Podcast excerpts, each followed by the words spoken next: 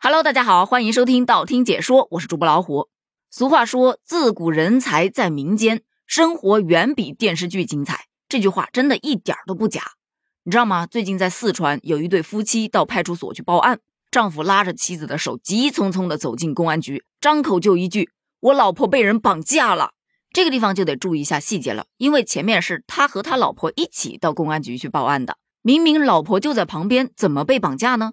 不仅我们有这样的疑问，民警也有啊。于是，该丈夫就向民警出示了手机里面收到的勒索短信。短信上写着：“你转四千过来，我们把人放了。这事儿你报警也没用，我们不会把他弄死，但我们可以把他卖了。我们不卖人，我们卖器官。”到这儿，我也是觉得太瘆人了。那么，这么穷凶极恶的匪徒，老婆是怎么跑出来的呢？他老婆就说了：十一月三日的晚上，他离开家，在外头散步。走得好好的，突然被人从后面伸手蒙眼蒙嘴，捆住了双手。这个时候，他闻到了一股刺鼻的味道，然后就失去了知觉。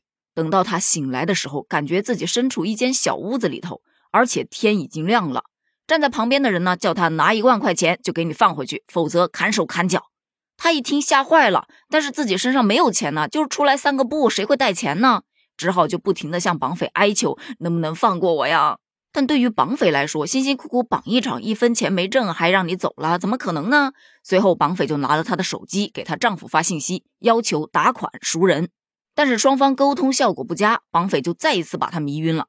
等到她醒来之后呢，她发现自己被丢弃在荒郊野外。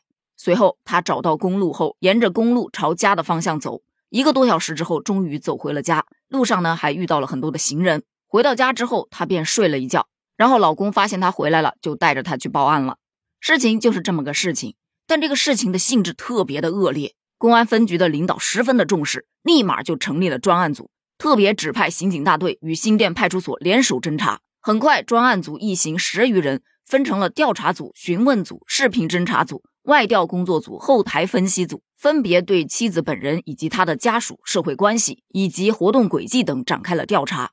可问题就在于，随着侦查的深入，民警发现这个事儿不对呀。咱们也知道，警察断案是不能凭一面之词的，咱们得找证据。警方从妻子身上提取的各项检材的送检结果出来之后，排除了他被人使用迷药等迷晕的可能性。也就是说，这位妻子在刻意隐瞒事实，或者是在撒谎。最终，在民警掌握的大量证据面前，妻子终于松口了，承认了是自己自称的绑架案。也就是说，这一整个绑架案都是他自编自导自演的虚假故事。那么问题来了，他为什么要编这样一个故事呢？原来呀，他也是被人给骗了。他在网上刷单，结果被人诈骗了两万多块钱，但他又很担心会被丈夫责骂，所以呢，就编了这么一个故事。不得不说，该女子的戏是真的足，编剧能力一级棒，演技还杠杠好，一看这刑侦剧就没少看呐。但从这个事件上，咱们还是得吸取一下经验教训。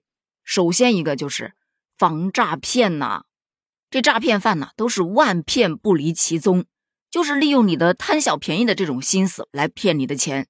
别老想着天上能给你掉个大馅饼，它掉下来的只能是陷阱。国家反诈中心 APP 下载起来好吗？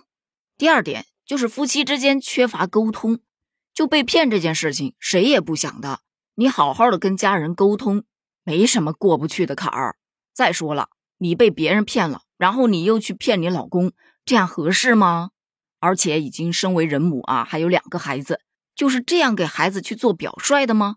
其三，报假案浪费警力是犯法的，一点法律意识都没有吗？就这么被刑拘了六日，罚款两百块钱，骗你的骗子没被抓进去，把自己送进去了，真的是得不偿失。不过在这儿也确实是要呼吁一下。这个诈骗犯真的是很可恶，天天在钻研各种新型的骗术，不知道毁掉了多少个家庭。你就说你把研究骗术的这一套专注度用在任何一个行业上，你都能走到行业的拔尖位置啊！对这些骗子，真的只能说一句：做个人吧。